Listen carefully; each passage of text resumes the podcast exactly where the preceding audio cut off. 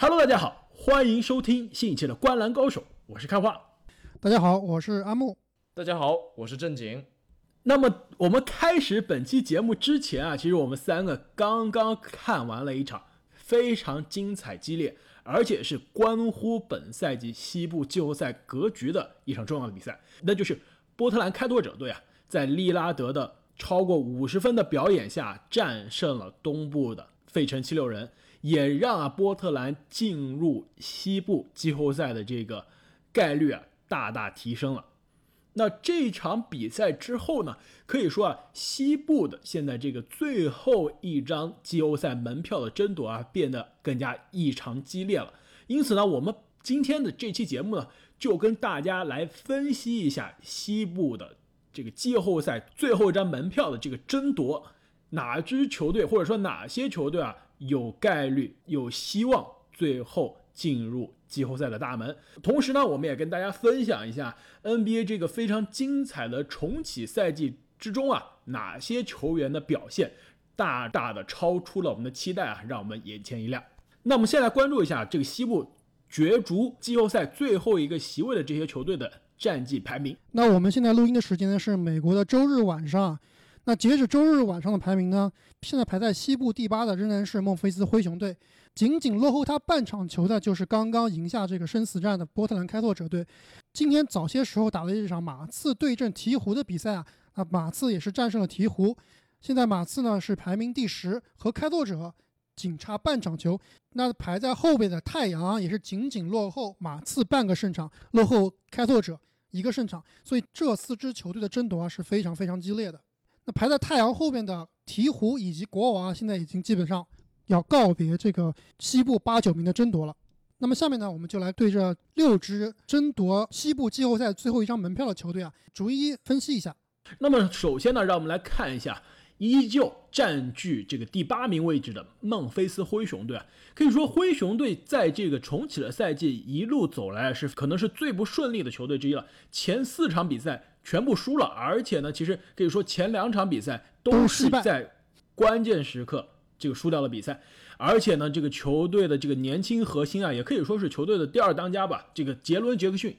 也是在我们夸了他之后啊，很不幸的立刻受伤，而且这个赛季报销了，也让灰熊的这个季后赛前景啊蒙上了一层阴影。目前呢，灰熊在这个重启赛季呢是六战这个只赢了一场，所以说现在呢基本上是勉强的还占据着第八的位置。我觉得其实现在看来，考虑到灰熊最后两场的这个比赛的这个对手非常的强，我觉得这个第八的位置啊可能保不住了。没错。灰熊最后两场的对手是凯尔特人以及雄鹿，那这两支球队呢，肯定是非常难缠的对手。而且，我们在这个重启赛季开始之前啊，我也说了，就是孟菲斯如果在这八场比赛里面啊，能赢下两场球，那基本上他这个最起码能进入这个八九名的争夺战，应该是比较稳的。现在呢，还缺那么一场球，但是这场球啊，真的如果想赢下来，还是非常非常的困难。但是我觉得，就是从账面上来说，我们现在觉得这个孟菲斯的这两场球非常难赢，是基于我们认为这个凯尔特人和雄鹿都是全力出战的，对吧？因为考虑到其实现在雄鹿和凯尔特人两支球队的这个排名，你不可能发生什么变化。如果这两支球队决定让所有的主力都休息来放水的话，其实这两场比赛孟菲斯还真的有赢的可能。哎，你这么一说还真的是啊，之前不是篮网还赢了雄鹿吗？而且是篮网放水。赢了有主力的雄鹿那场比赛真的是可能是我们重启赛季以来，好像据说是 NBA 从一九九五年以来啊，这个让分差让的最大的这个逆袭，就是当时比赛开始之前啊，这个美国拉斯维加斯认为啊，这个雄鹿应该是让将近十九点五分，但是最终呢，篮网战胜了雄鹿。我觉得有可能类似的事情啊。在这个孟菲斯的身上发生啊！如果这两支东部的强队决定在最后两场不一定说这样主力都不打吧，但是如果放水，主力不出全力的话，其实孟菲斯还是有赢的希望的。但是，一旦这两支球队觉得，哎，我要为这个季后赛排兵布阵，让大家这个状态都找一找，其实全力以赴的话，那么我觉得灰熊的这个季后赛的前景还是让人非常担心。所以现在我觉得，其实灰熊能进入这个八角名争夺战的概率还是。比较高的。那回到这个灰熊打的这六场比赛啊，正像开华你所说啊，这个前几场比赛都是在关键时刻、最后时刻输掉的比赛，而且啊，总体来说啊，灰熊之前面对的对手每一个对手都非常非常的强悍，所以呢，这个六胜一负虽然是有些失望嘛，但是也感觉是在情理之中的。特别是在这个 J J J 受伤之后啊，莫兰特独挑大梁，确实是有一点独木难支。没错，其实根据我们的经验，每个赛季越到赛季末的时候，到这个季后赛刺刀见红争夺的时候，往往对这些新秀当家的经验比较缺乏的球队啊是非常不利的。没错，这几场比赛以来，其实这支年轻的球队的这个很多暴露出来的问题啊，很明显就是经验不足啊。就是如果这支球队有更多的这个有季后赛经验的这些老将在，我觉得其实首先这前两场这惜败的比赛有可能至少能赢一场，而且很多比赛中的一些关键时刻的失误啊也会减少。关于灰熊队缺乏经验啊，其实我们在上期节目中也提到了。我不知道你们看完这六场比赛对灰熊是什么感受啊？我的感觉是啊，第一就是对于莫兰特这个球员，其实这六场比赛。看下来以后，发现他其实还是，特别是在这个比赛最后防守强度很高的时候啊，还是暴露出了自己比较多的弱点。我觉得最大的弱点就是他没有一个稳定的投篮，特别是啊，他不会急停跳投，这个东西啊，其实是还挺成问题的。而且莫兰特，我感觉他比较慢热，啊往往他的下半场发挥可能要比上半场好一些。而且，其实我觉得这个更重要的原因呢，就是球队在莫兰特身边搭配的这些球员啊，其实我觉得很多都不一定是在 NBA 有首发能力的。就比如说之前我们说过的这个马刺出品的这个人类蠕动精华凯尔安德森，包括这个球队就使用率最高、出手很多比赛最高的这个迪隆布鲁克斯啊，其实这两个球员，我觉得在其他 NBA 的球队都不一定能做到首发的这个位置。哎，关于迪隆布鲁克斯啊，其实我真的想说两句啊。就是我觉得这名球员呢是一个拼劲十足，然后呢爆发力很强的一个球员，而且在重启赛季的所有比赛中啊，场均犯规领跑全联盟。我觉得他的风格啊是比较适合做一个第六人的，充当这个比如说之前的 J.R. 史密斯啊，或者是路威廉姆斯这样的一个角色，就是抢分高手。但是我觉得他作为一个首发后卫，特别是在球队里面啊，他是使用率比莫兰特还要高的。他这名球员呢，我觉得啊。这个球商啊，其实并不是很高，很多出手选择呢也并不是非常好。我觉得这是灰熊队啊以后想走得更远啊，要考虑到的问题就是迪隆布鲁克斯是不是真正能好好的辅佐莫兰特，是他的一个好搭档。那么看完了第八名的年轻的灰熊队呢，在后面虎视眈眈啊，这个已经只差半场的这个第九名呢，就是波特兰开拓者队了。正是因为这个 NBA 重启赛季的这个。最后淘汰赛的赛制啊，就是说现在注定了西部是有两支球队要最终进入淘汰赛的对决的。因为我们之前介绍过，因为 NBA 的这个重启赛制呢，第八名和第九名的球队啊，如果最终这两支球队的差距只差到四场或者四场以内的话，这两支球队呢就必须进入一个额外的附加赛。在这附加赛的过程中，第八名的球队只需要赢第九名的球队一次，那就可以。挺进季后赛了，但是呢，如果第九名的球队呢赢了第八名，那么还要再加赛一场，在第二场比赛中啊，如果第九名还赢了第八名，那么第九名的球队取代第八名的球队进入季后赛。正是如此呢，其实现在这个灰熊的这个第八名的位置可能不保。但是呢，灰熊有可能啊跌到第九名，还是有在季后赛这个最后争夺的这样一个可能。现在看来，这个第九名的这个波特兰开拓者可以说是势头在这个西部的这几支球队中势头最近的一支球队。在我看来，很可能在这个本周结束之后啊，波特兰就站在了这个第八名的位置，等待这个后面的第九名的。无论是灰熊也好，还是这个马刺也好，还是甚至我们后面要讨论到的这个太阳也好啊，来对他们在这个淘汰赛中进行挑战。那毫无疑问，我也觉得波特兰是这剩下来所有球队里面啊最有希望拿到第八，也是最有资格拿第八的这个球队，也是最有气质进入第八的球队。没错，真的是比其他的球队啊要稳很多。我觉得纽基奇的回归啊，特别是。真的是百分之百的纽基奇的回归啊，让这个球队上升了不止一个档次。我觉得波特兰其实他的真实实力啊，应该是在这个西部的第二梯队，也就是跟丹佛、休斯顿和这个 OKC 是基本上我觉得是一个 level 的。所以啊，你们是不是都觉得这个波特兰很可能最终是站在第八的位置，就基本上是锁定了这个淘汰赛的这个名额了？我觉得波特兰应该是拿第八。我觉得即使他最后没能冲到第八，留在第九，也是在第八、第九两支球队中胜算更大的那一支。其实我也很同意你的观点，我觉得这个波特兰现在很有概率啊是进入这个淘汰赛，而且我也觉得是他是这四支有机会进入淘汰赛的球队中经验最足，而且是关键时刻啊最硬的球队。那其实现在让我来看的话，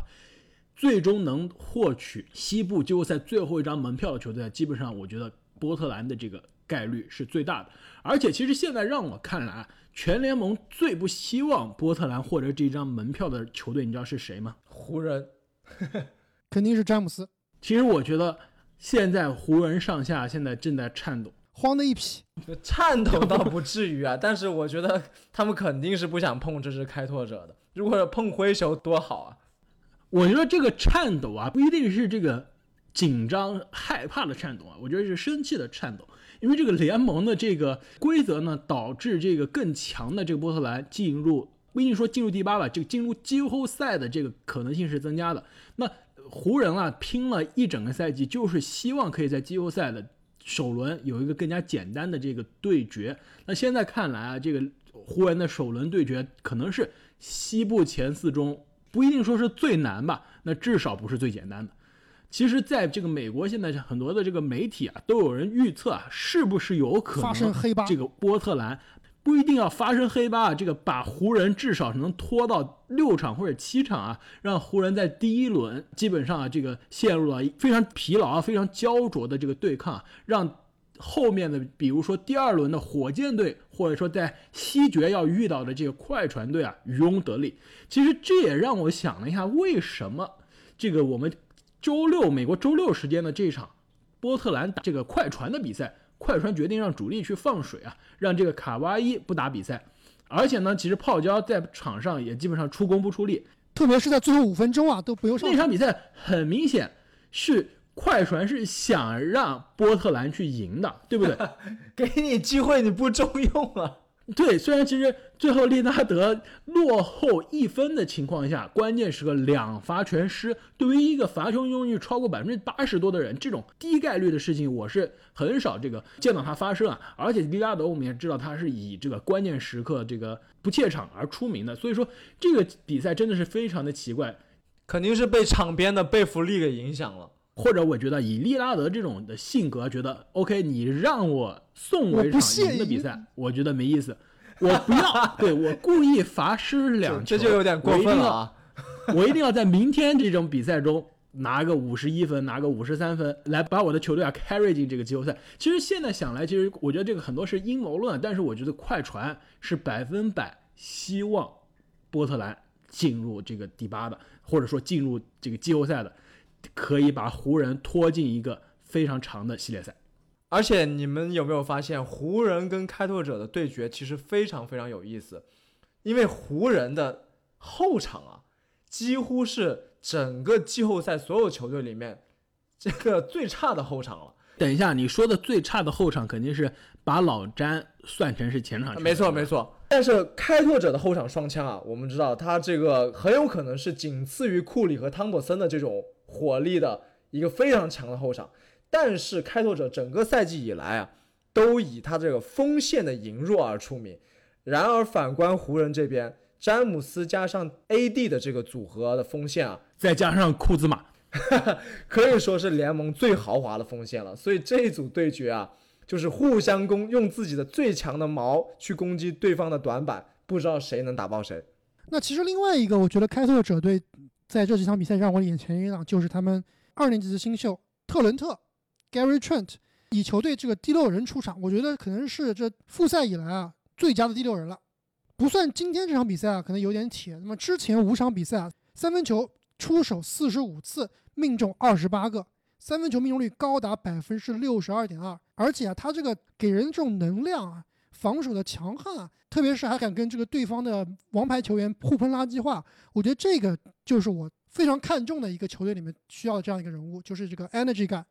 其实我们在上一期的节目中也介绍，在这个第一印象的这个节目中也介绍，当时呢，其实波特兰打灰熊的这场关键比赛，全场啊，特伦特对对面莫兰特的这个防守啊，就是当场比赛这个开拓者获胜的关键之一。再加上他的这个火热的这个三分球的手感，可以说这个开拓者的在重启赛季中的这个 X 因素啊，就来自于这个二年级的新秀。其实他的这个脱颖而出啊，在这个很多人看来是一个非常突然的事件，但是其实采访这个。开拓者的很多球员啊，他们都介绍，他们觉得特伦特啊就是球队上相对比较成熟的年轻球员之一了，因为他爸就是以前的 NBA 的这个球员，他从小呢其实就成长在一个篮球的这个环境中，也从小呢跟这个 NBA 的这个球队的这些球员啊这个有来有往，可以说一直是一个比他真实的年纪更加成熟的这个球员，就像我们熟悉的，比如说。没错，这个勇士的水花兄弟啊，他们从小对于 NBA 的这个环境就是耳濡目染，进入到了联盟之后啊，也是适应的比较快。那我们聊完了第八的灰熊以及第九的开拓者之后啊，我们不要忘了，其实第十的马刺队紧追其后，其实离这个开拓者啊只有半场的差距，其实离灰熊呢也只有一场。可以说，如果灰熊在后面两场比赛都输的话，那马刺很有可能啊真的是可以取代。灰熊进入到最后的这个淘汰赛的环节。说到这里啊，我觉得后面我们要聊的两支球队，我们先要在这个节目上给他们道歉一下。其实，在这个重启赛季开始之前，我们都非常不看好这两支球队。一个是马刺，我们当时说了，我们觉得马刺过去这些年打了我们的脸。每次觉得他进不了季后赛都能进啊，那现在看来马刺这件事情可能又要发生了，至少不一定说进入季后赛吧，那有可能最后能进入到这个季后赛名额的这个淘汰赛的环节。我觉得对于这支缺兵少将的马刺队来说啊，也是非常了不起、非常不容易的一个事情，不得不佩服这支球队的韧性啊。那其实今天一个很不幸的消息啊，就是在马刺对阵鹈鹕的比赛里面啊，他们这个年轻的后卫怀特好像是伤到了膝盖。也是退场，并没有返场。现在我们也没有看到最新的这个消息，也是希望怀特这个受伤不要有大碍。如果怀特在接下来的两场比赛里面啊，可能会缺阵的话，我觉得马刺其实也是有点凶多吉少。没错，因为怀特其实这几场发挥都还是可圈可点的。对，怀特已经成为了球队其实除了德罗赞之后啊最可靠的一个进攻点了。那么马刺接下来两场比赛分别是对阵什么样的对手呢？一场是对阵休斯顿火箭，另外一场是对阵犹他爵士。哎，我们其实刚刚好像漏掉了这个开拓者的最后两场。开拓者最后两场是对阵什么样的球队？开拓者下一场打小牛，那么最后一场呢是打篮网，所以相对来说啊是比这个马刺要简单很多的，也是比灰熊简单很多。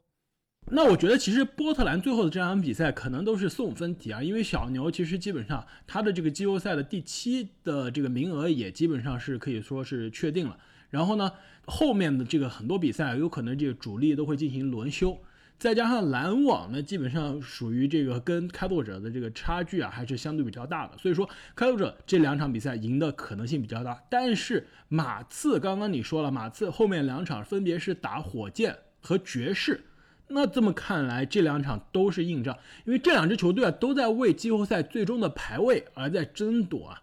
所以说，这场比赛都有可能是球队全力出战的。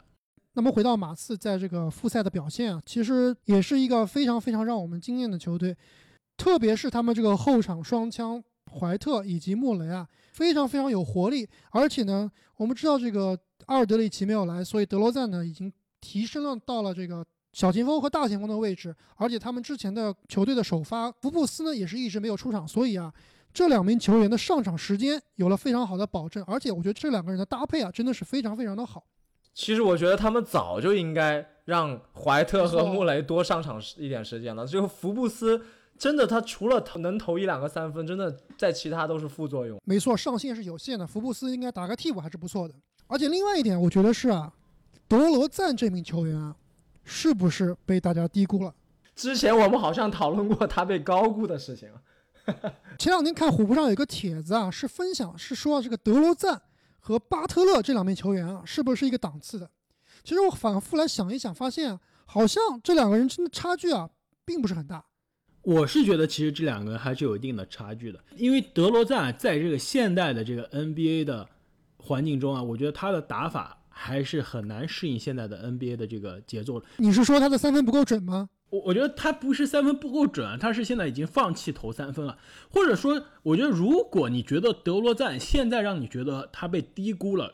换种可能性啊，是不是他真的适合打四号位？是因为他打四号位的这个位置，让我们觉得他重新焕发新生了。之前他打的是得分后卫。作为一个不会投三分的得分后卫，在现在的 NBA 其实是非常有局限性的。再加上他的防守并没有大家想的那么好，我觉得吉米巴特特他的这个三分啊，也不是他的专长，但是他能投，而且关键时刻他用三分的绝杀已经绝杀过很多的球队了，比如说篮网队，比如说之前的这个上个赛季在七六人的时候绝杀了这个黄蜂队，他的三分关键时刻要他投还真的有，但是德罗赞的关键时刻很难靠三分去进行一个致命的绝杀。但是我不知道你没有看这几场复赛里面啊，最后把次关键时刻都是靠谁在得分啊？其实德罗赞真的是这个突破跳投真的非常稳。所以啊，我觉得他打四号位应该可能更适合他，因为现在的这个是解放了他的这个空间。没错，我觉得现在的 NBA，我觉得你如果作为四号位不能投三分，还稍微能解释一点啊。如果作为二号位不能投三分，真的是非常局限。所以我觉得如果马刺这样考虑一下，是不是下赛季？就让德罗赞继续打这样的一个位置，然后把阿德交易走。我发现在这个气泡里面有好几个球员通过改变自己打的位置，已经焕发新生了。但是也有好几个球员因为改变自己的位置啊，已经迷失自我了。也有好几个球员啊，已经在重新思考自己在这个球队中的位置了。那么如果说啊，我们要跟第十名的这个马刺队。道歉啊，那我觉得这个第十一名的太阳队 更值得我们的一句对不起，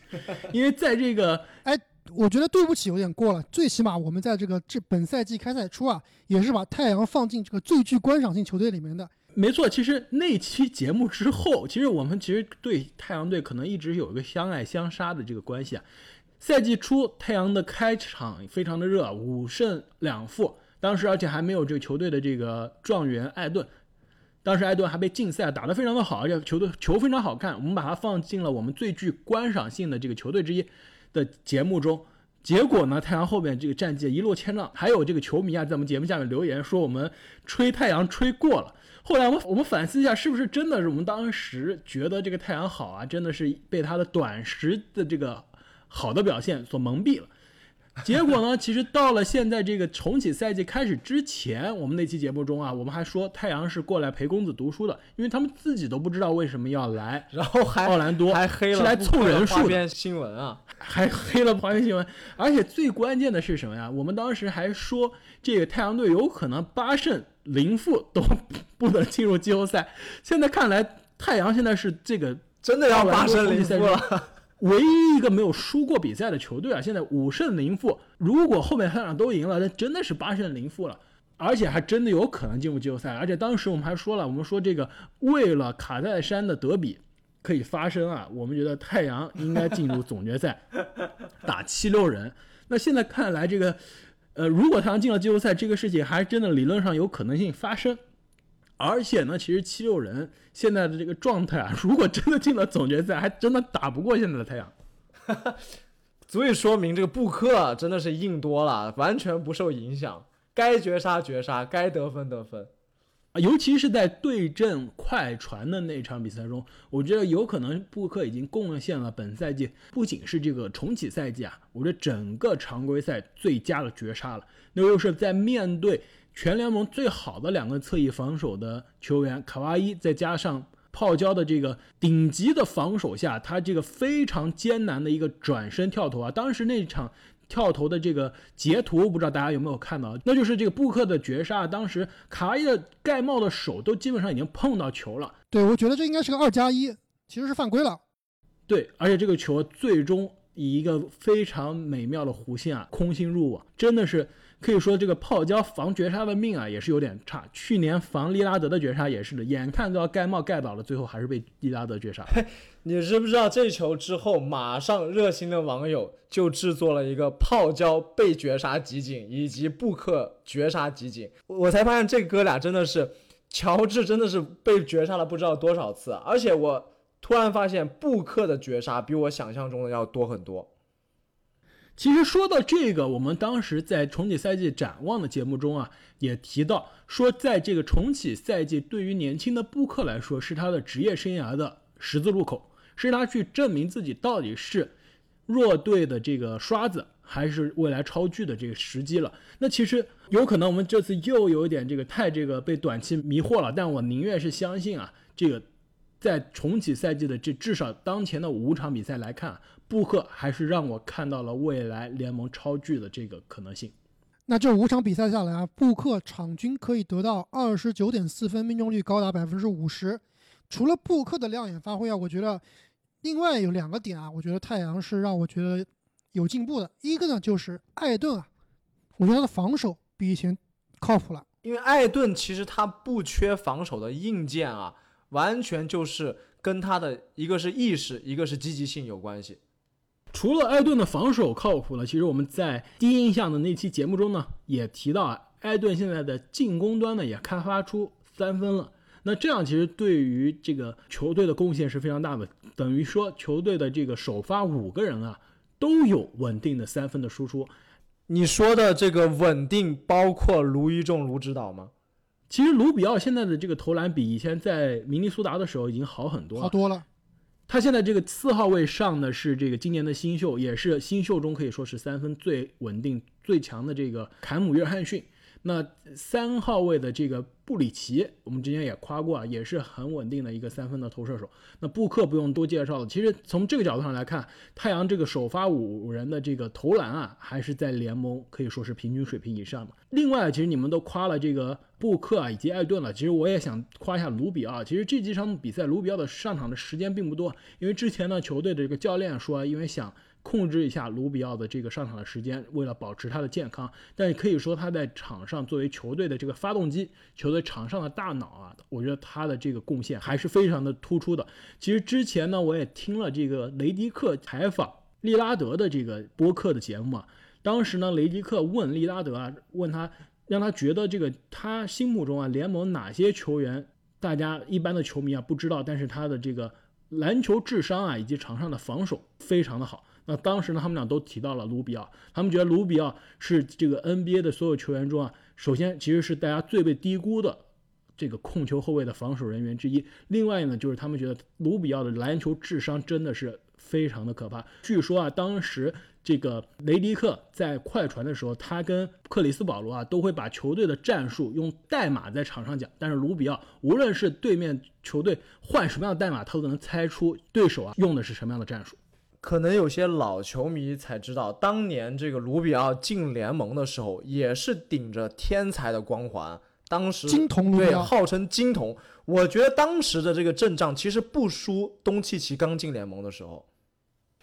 而且他打这个北京奥运会的时候，应该只有十七岁吧，应该是不到这个十八岁，因为当时他是零九年参加 NBA 选秀的，一一年才来到这个 NBA。这个所以说，零八年的时候他应该是还没成年。当时不仅是跟着西班牙国家队，当时已经是西班牙国家队的主力了。而且在那场著名的中国队和西班牙队的这个小组赛的加时赛的这个比赛中，当时西班牙我印象非常深刻，锁定胜局的时刻就是卢比奥的当时的一个抢断，锁定了这个。西班牙的胜局啊，也非常的遗憾，让我们可以说历史上最强的一支中国国家队，这个失去了战胜前世界冠军西班牙队的这个机会。那么太阳这个五胜零负的这个开局啊，真的是非常的爆炸。那他们接下来三场分别是打哪些球队呢？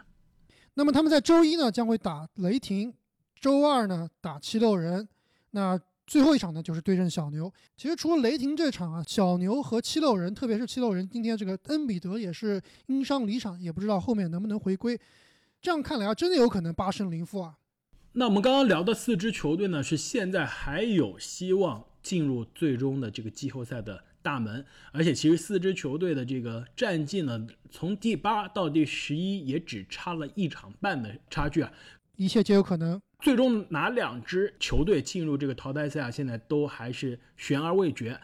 那除此之外呢？西部的后面的两支球队呢，可以说已经是准备收拾一下行李，可以离开这个奥兰多的迪士尼乐园了。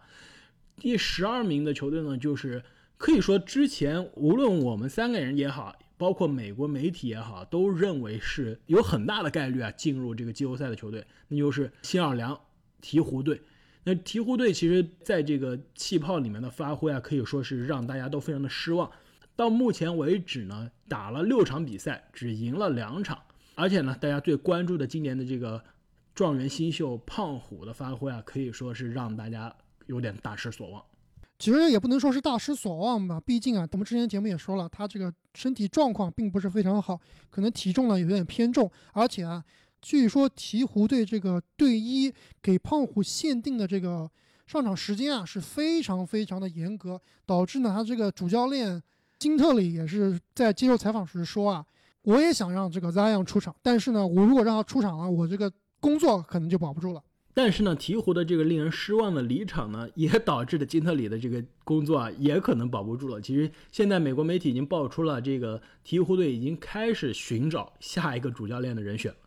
其实鹈鹕的比赛我基本上每场都看了，照理说呢，他们应该是这个最佳观赏球队中的一个。但是就这几场而言啊，他们的观赏性真的不行，而且呢，球队打球啊缺少激情。其实我们在看这鹈鹕的比赛中啊，我们也有交流啊。其实我们感受最深的一点呢，除了这个胖虎 Zion 的这个体型有点走样了，在场上可以说进攻还是相对比较效率，但是防守完全是已经完全是不够积极，真的是黑洞，防守的黑洞。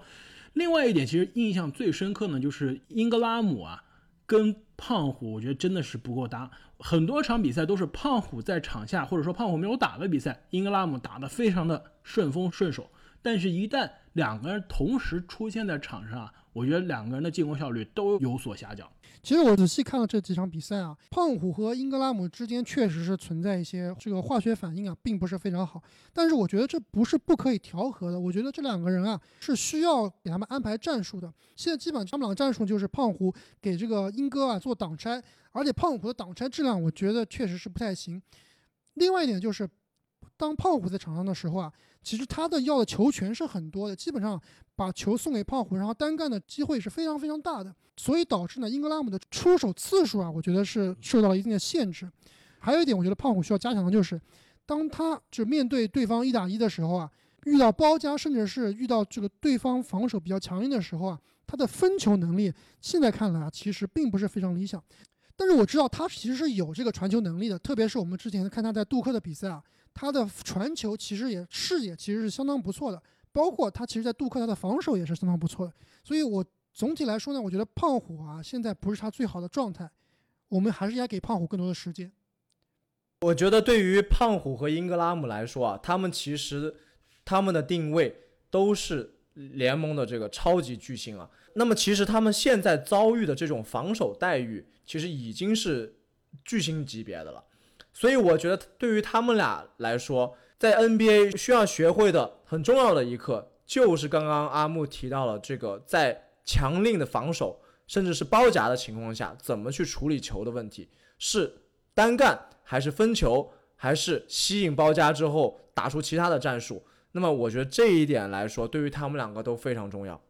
其实，如果本赛季的这个鹈鹕呢，没有最终这个进入季后赛。其实我觉得这支球队的这个目标呢，更多是放在未来。但是如果看一下明年的这个西部的格局啊，其实我觉得鹈鹕队进入季后赛也不是板上钉钉的这个可能性。因为现在其实看上去西部的现在前八的这八支球队，下赛季应该还都是可以在季后赛的这个名额当中。那再加上现在争夺季后赛名额的虎视眈眈的这个开拓者。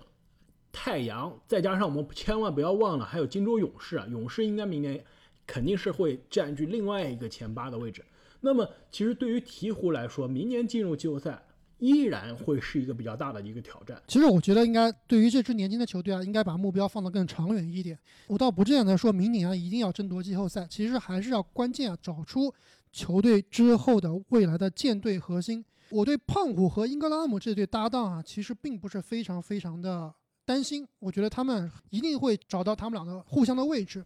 我现在最担心的呀，而且是我可能之前非常喜欢，但是我现在可能真的要放弃的一名球员，难道是球哥吗？哈特，就是这几场比赛啊，鹈鹕让我最失望的球员，球哥。我觉得我对球哥的期望可能真的到到此为止了，好伤感啊，太让我伤心了。其实我觉得。球哥本赛季前半段的发挥让大家相对比较失望，但是后半段来了胖虎之后，两个人连线啊，一下子就是化学反应了。对这点我很同意啊，我觉得他跟胖虎之间还是有这个化学反应的。球哥的数据啊。一下子也上来了。其实我倒是觉得有可能是胖虎的这个状态，以及他出场时间在这个重启这个赛季中的下降啊，导致了影响了球哥的这个状态以及球哥的这个一些数据。其实我倒是没有现在就放弃这对组合，我还是觉得这对组合是有进步的这个空间。我觉得可能一开始我们对球哥的定位啊，就有一点偏差。我们把他想成是下一个的基德这样的人物，但我觉得球哥其实，呃，如果你不把他定位这么高的话，他还是一名比较有技术特征的一名球员的。我觉得他可能是一个投篮没有这么好的 B 比啊，或者我们把他这个模板当做在这个森林狼时期的卢比奥，我觉得都可能会更加接近。我来跟你们说一下为什么我觉得鹈鹕啊应该放弃球哥了。你之前讲的这个球哥和。Zion 的连线啊打得非常好，但是给我的感觉啊是球和胖虎在一起，他们俩是可以打顺风球，打得非常非常华丽，非常非常的快。一到防守强度上来，一到这个比赛节奏放慢下来啊，我觉得球是不太能打逆风球的。而且呢，球哥啊，他最大的问题有两个，他的这个防守可能是联盟里面后卫一档的，视野肯定是一档的，他的投篮可能是。不能说最差吧，是比较差的。我觉得另外一个他非常大的问题啊，就是他这个篮下终结能力啊，非常非常的糟糕，控球能力呢也不行。这两点在这几年，我觉得他并没有进步。投篮可能是有点进步了，但是这几场看来呢，好像又打回原来了，没有自信了。所以，如果这个鹈鹕啊想走得很远的话，球哥是不是一个适合他们的组织后卫？我觉得这是一个要好好考虑的问题。那这么听来，我们对症下药鹈鹕队这期节目啊，可能需要做一下了。或者说，阿木，你是不是可以心目中有什么这个解救鹈鹕的一剂良药？现在透露一下。我现在就想到一个良药，可以帮助鹈鹕上一个台阶。怎么说？我刚刚说了，球哥他的强项是什么？防守、组织；弱项是什么？投篮、终结能力和运球。我觉得。你要找一个和 Zion 能配合的、打快的、传球也好的、防守也好的球员啊！现在联盟里面有一个组织后卫过得非常非常不好。难道你说的是沃尔？沃尔肯定是他从年龄上来说啊，跟他们这些球员是差距比较大。另外一名球员啊，现在可能已经离开了这个奥兰多啊，他的未来其实也是非常非常不明了。但是我觉得，如果鹈鹕愿意和这支球队进行一笔交易啊，我觉得可能会上一个台阶。难道你说的是西蒙斯投篮更差？没错，就是西蒙斯。我觉得西蒙斯就是一个大号的球哥，防守很好，传球很好。但是呢，他比球哥强的地方就是运球比球哥靠谱，创造机会的能力比球哥靠谱。最最重要的是，他这个突破篮下的手感啊，比球哥要强太多了。你们觉得怎么样？用这个球哥啊，加上霍勒迪去换本西蒙斯？我觉得对七六人而言也是一个双赢的局面。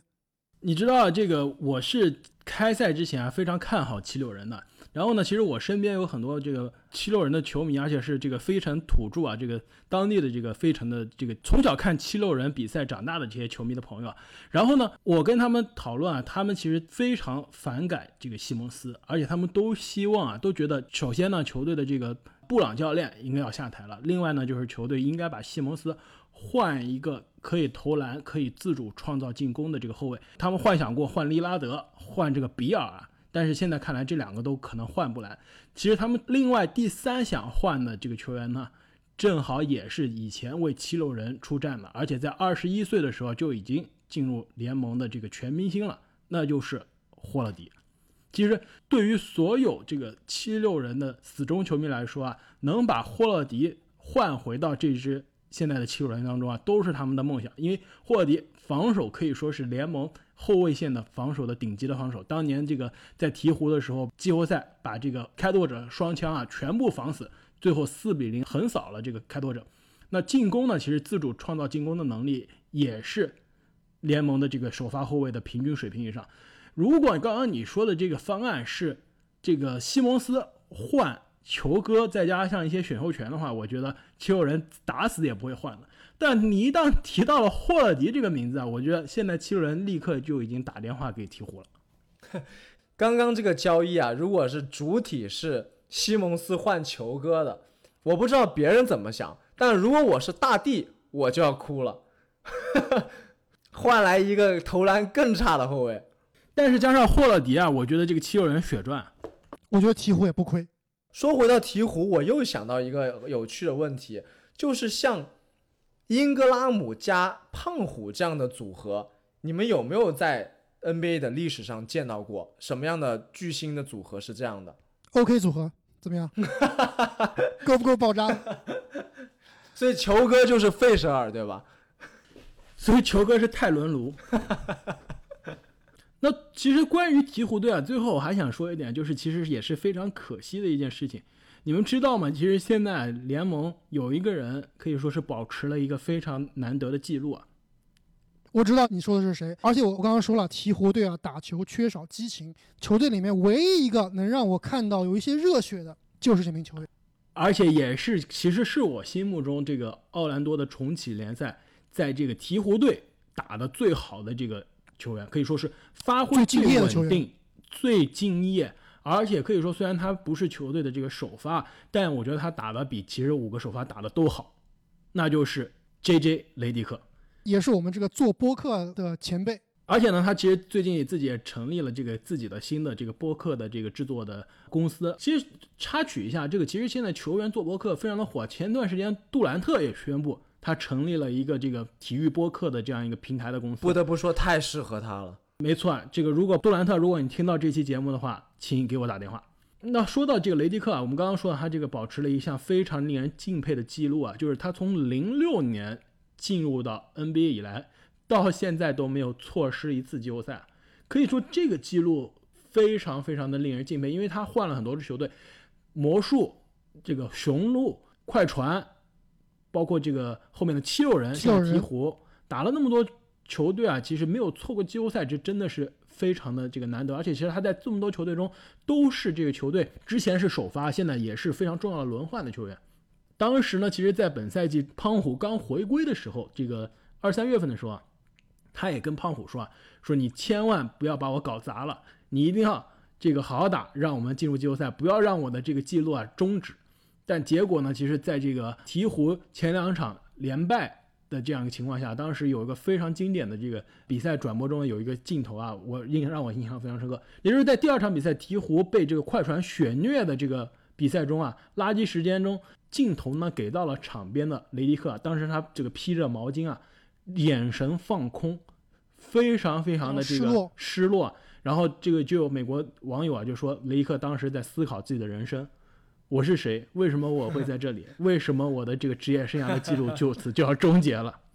那么最后一支球队呢？这个萨克拉门托国王队啊，现在排名第十三，也可以说基本上在奥兰多的这个气泡中啊，也没有什么太多的挣扎。一开始呢，就跟这个季后赛渐行渐远。那现在是打了五场比赛，只赢了一场，可以说其实国王队啊，明年也很难进入季后赛了。我觉得，如果对于这支零六年到现在，就是说 J.J. 雷迪克进入联盟以来这么多年，每年都在打季后赛。那国王在 J.J. 雷迪克进入联盟之后啊，就一年季后赛每年都在看雷迪克打季后赛。每年都看就雷迪克打季后赛，是不是应该把雷迪克给交易到国王啊，拯救一下？哎，有救了。关键是呢，我说实话，我觉得国王在一八年放着可以改变自己球队的这个命运的这个卢卡，还在这个选秀大会的这个榜单上没有被选，他居然在第二名选择了拜格利啊。可以说这一季选择有可能有潜力成为下一个这个跟零三年米利西奇的活塞选择这个同一档次的选秀大会的这个失误。因为现在我们知道，这个拜格利其实一直伤病不断。伤病不断，在这个气泡联赛都没有出场。其实我对国王的唯一感受啊，就是这个博格丹·博格达诺维奇这么厉害，希尔德到底怎么办？这是我给国王的一个问题。那么聊完了这个西部的最后季后赛争夺的这些球队啊，那你们心目中这个最后淘汰赛的对决会是怎么样，以及淘汰赛的结果会是怎么样？我觉得最后第八名应该是波特兰开拓者队，第九名呢是这个孟菲斯灰熊队，而且波特兰也肯定是一场就解决问题，淘汰孟菲斯灰熊。我觉得波特兰开拓者应该会上升到第八名，但是第九名，我觉得我愿意押宝一下太阳。太阳。然后，但是在淘汰赛中，波特兰应该还是会战胜太阳。我也觉得波特兰开拓者会成为第八，而且也值得第八的这个位置。然后呢，我也是希望可以选择太阳队啊，相信一下这个奥兰多迪士尼童话，让太阳队站在第九的位置。而且呢，我觉得我还要再狠一点，就是我觉得太阳第一场会在布克的绝杀下战胜。开拓者，但是呢，因为第九要战胜第八两次才能进军啊，所以说在第二场比赛中，利拉德联盟比布克还能绝杀的另外一个人就是利拉德了。利拉德绝杀布克，送布克回家。说这场比赛应该是是比第七场还要精彩的一场比赛。两场比赛，两场绝杀，最后利拉德带领开拓者进入季后赛，在首轮对阵老詹的湖人。我觉得联盟的这个收视率啊。虽然没有达到这个当时预期的胖虎大战老詹的这个结局啊，但是我觉得这个收视率可以让联盟把这个失去的这个收入啊可以赚回来。不是最佳选项，但是是第二选项。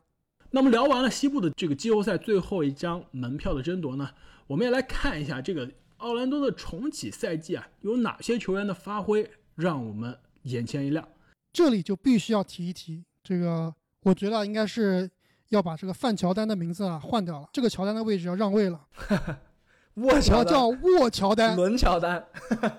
还是沃乔丹嘛？这个 TJ 沃伦实在是太厉害了。我们知道步行者由于这个沃伦逆天的发挥啊，目前是四胜一负。沃伦场均三十四点八分，命中率百分之六十点五，三分球命中率高达百分之五十五点六。这不是乔丹是什么？刚开始第一场的时候，我们以为是昙花一现，没有想到是常规操作。我觉得步行者也是一支我们三个人需要道歉的球队啊。当时没错，当时我们说这个步行者在东部前六的季后赛队伍里面是这个软柿子，没有想到啊，现在他是霸王。而且步行者赢的这四场比赛中啊，还基本上很多强队。包括七六人，包括前段时间刚赢了湖人那场比赛，也是关键时刻，最后比赛一分钟不到，沃伦在这个浓眉哥的面前命中致命的三分啊，最终终结了比赛。唯一输的这场比赛呢，就是输给了可以说开了挂的太阳队。唯一一场这个沃伦得分没有超过三十的比赛，可以说奥兰多现在有一个新的定律啊，就是太阳队和前太阳队的队员就要在这个奥兰多的这个气泡中爆发了，因为沃伦他以前也是太阳队的。用钱换走的球员，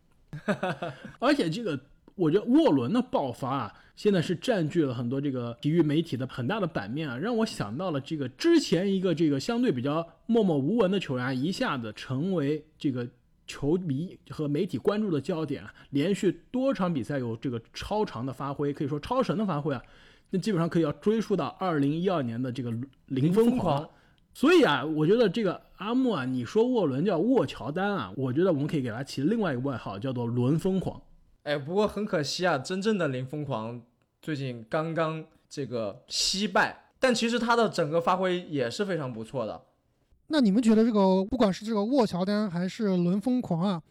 ，TJ 沃伦他现在这个发挥啊，是不是可持续的？他是不是就是变成了一个联盟最强的得分手？或者呢，他？这几场比赛就是因为发挥的好，投的准，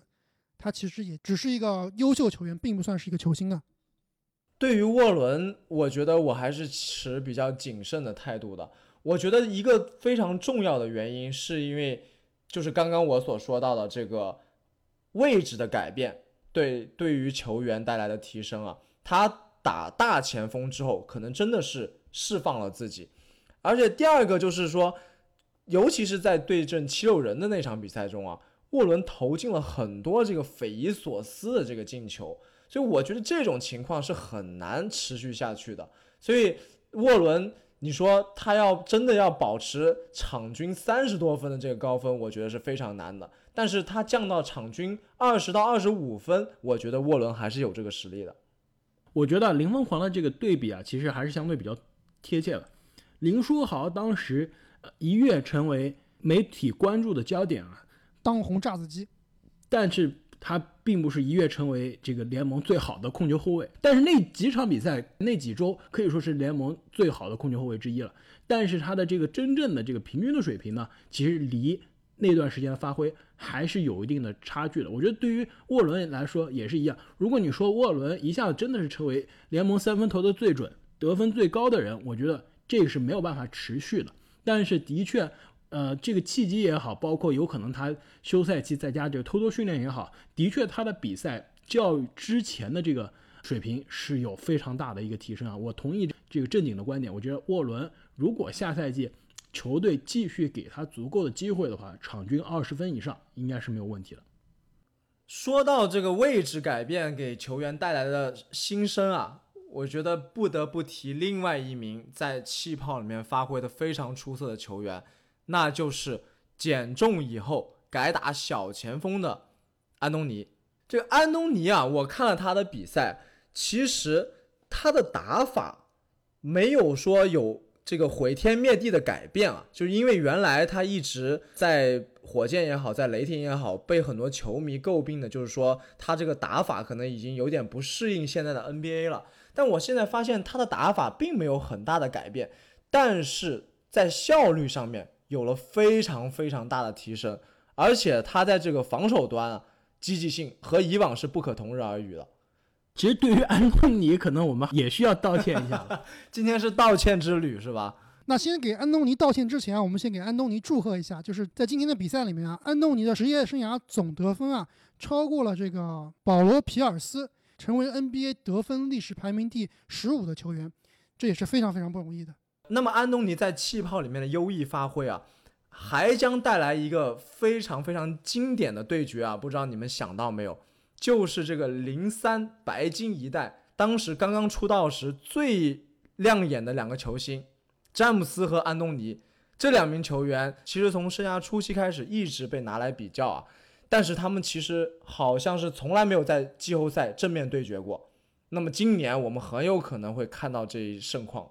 我觉得联盟真的又要赚翻了。这个胖虎打老詹，其实我觉得这两个人之间还是差距联系还是相对比较少的。但是安东尼打老詹啊，我觉得这个话题已经酝酿了将近二十年了。如果你想一想啊，从他们的生涯初期开始想起，当时小皇帝詹姆斯是顶着这个天之骄子的名头进入联盟，但是刚刚进入联盟带队的战绩其实并没有安东尼好。安东尼先把球队带进了季后赛。而且这个两个人的新秀赛季啊，虽然詹姆斯是拿了最佳新秀，但是呢，其实大家有不要忘了，这个安东尼的球队是进了季后赛，而且安东尼的场均得分呢是比詹姆斯场均得分还要高的。